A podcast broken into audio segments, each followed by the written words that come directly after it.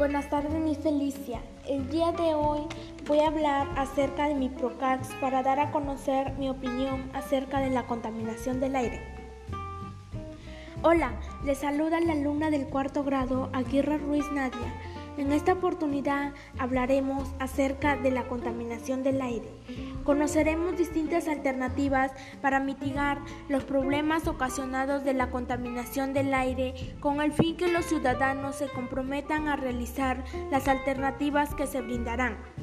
Brevemente, para contrarrestar dicha contaminación en favor del ambiente y salud. Debemos entender que la contaminación atmosférica es la presencia en el aire de, de la materia o formas que implican riesgo, daño o molestia grave.